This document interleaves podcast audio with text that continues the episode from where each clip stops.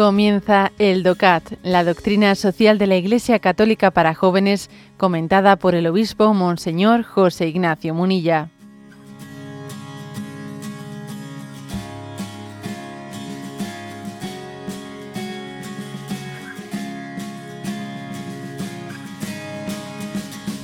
El punto décimo dice, ¿cómo se ha revelado Dios antes de Jesús? Y responde, la existencia de Dios siempre ha estado al alcance del conocimiento racional de los seres humanos. En la historia de la fe de Israel, Dios mostró su interior y habló a Abraham, Isaac y Jacob. A Moisés le encargó que liberara a su pueblo del sometimiento en Egipto. Una y otra vez convocó a los profetas para que hablaran en su nombre. Bueno, por lo tanto, ¿cómo se si decimos que Jesús es la revelación de Dios Padre, cómo se reveló antes de Jesús? Entonces, mm, se dice en primer lugar que hay que distinguir lo que es el conocimiento de Dios a través ¿eh? del conocimiento racional, que eso lo tuvieron antes y después de Jesús, todos los hombres de todas las culturas y todos los pueblos, o sea, tenemos una cierta capacidad de conocer la existencia de Dios y sus atributos más básicos desde nuestra capacidad, ¿no? racional. Eso, ese conocimiento natural siempre ha existido antes y después de Jesús. ¿eh?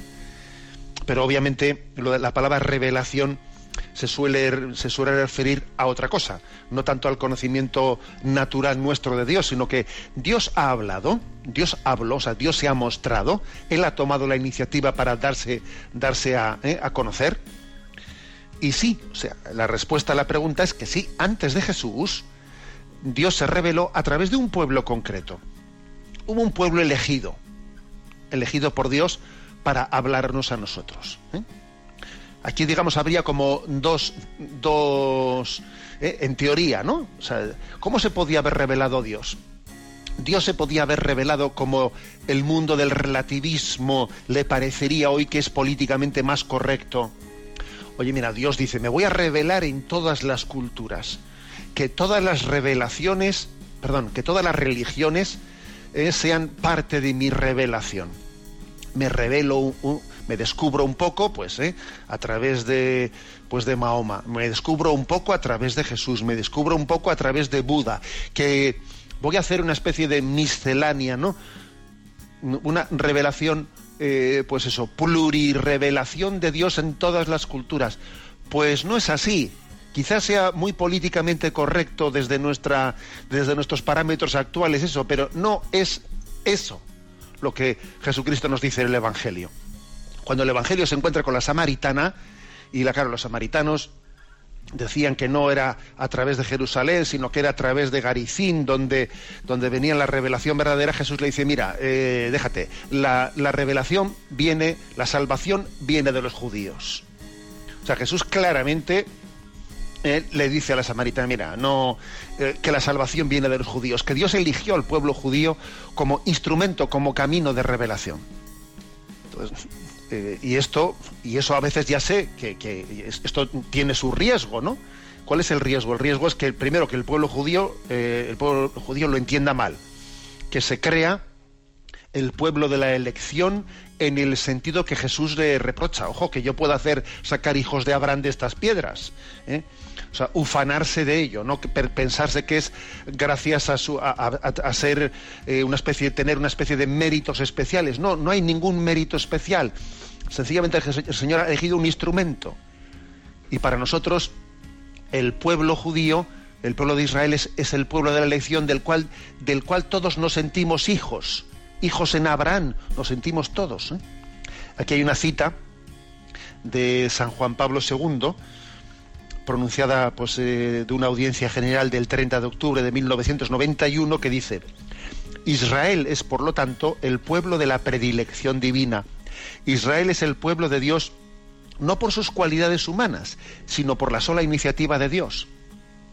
Dios se ha revelado a través de un pueblo al que envió unos profetas, al que les hizo, o sea, gracias a esos profetas les hizo entender que iban a ser el instrumento de Dios para que Dios se mostrase al mundo entero. Esto, desde luego, ya sé que hoy en día eh, chirría, ¿eh? chirría en los conceptos eh, relativistas de nuestros días, pero, pero es el camino elegido por Dios. O sea, Dios se ha, Dios se ha mostrado a través de, una, de un camino objetivo, lo cual tiene una gran misericordia con nosotros porque de esta manera es mucho más fácilmente cognoscible no desde esa especie de difuso pluralismo relativista, claro. ¿eh? También decir que aquí dice a Moisés le encargó que liberara a su pueblo del sometimiento en Egipto, dice este punto. Eh, hay, muchas personas que suelen tener su cierta crisis, y de hecho aquí en Radio María recibimos muchas preguntas de este, de este tenor, y es que, ¿cómo es posible que, que Dios, eh, pues para salvar a, a los israelitas y para, para salvar a través de Moisés eh, pues al pueblo elegido, luchase a favor del pueblo elegido. ¿Cómo Dios va a luchar a favor de un pueblo elegido contra los egipcios, por ejemplo? ¿no? ¿Cómo es posible? Es que Dios va a tomar parte va a tomar eh, si parte en una lucha de Israel contra sus pueblos vecinos. A ver, no estemos proyectando este tipo de dudas que surgen, ¿no? En el fondo es una proyección desde nuestra sensibilidad en la historia sagrada de hace miles de años.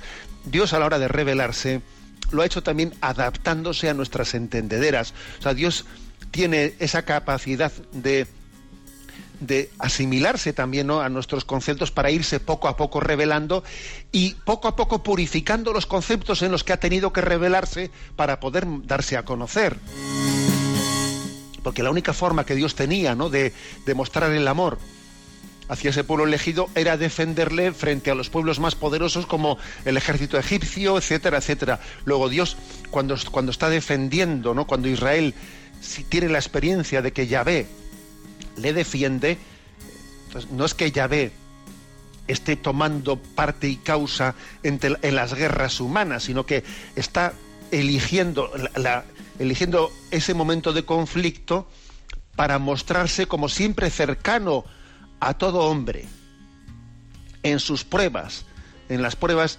en, las que su, su, debilidad se muestra ¿no? al, al, máximo. Dios siempre defendiendo al más débil, ¿no? Pues, lo hace así, defiende a Moisés y, poco a poco extiende su revelación. Ya llegará el día en que diga el que a espada mata, a espada muere. Ya dirá, ya, llegará el día. La revelación es progresiva. No pretendamos juzgar eh, la, desde nuestros parámetros actuales eh, pues cualquier paso de la revelación del Antiguo Testamento. No se puede ser tan extemporáneo. O sea, las cosas tienen su contexto y Dios se va poco a poco revelando. Pero esta es quizás no la, eh, la respuesta a esta pregunta. ¿Cómo se ha revelado Dios antes de Jesús? A través de Israel, a quien envió sus profetas y a quien envió, eh, a quien eligió como el pueblo elegido para que finalmente fuese el, fuese el lugar en el que Jesús se mostrase como la salvación de todo el mundo.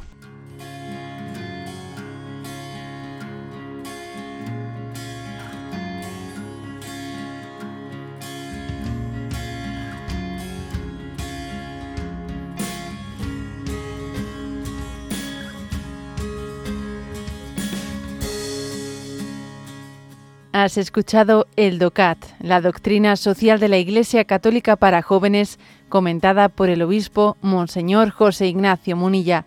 Encuentra todos los audios en radiomaria.es.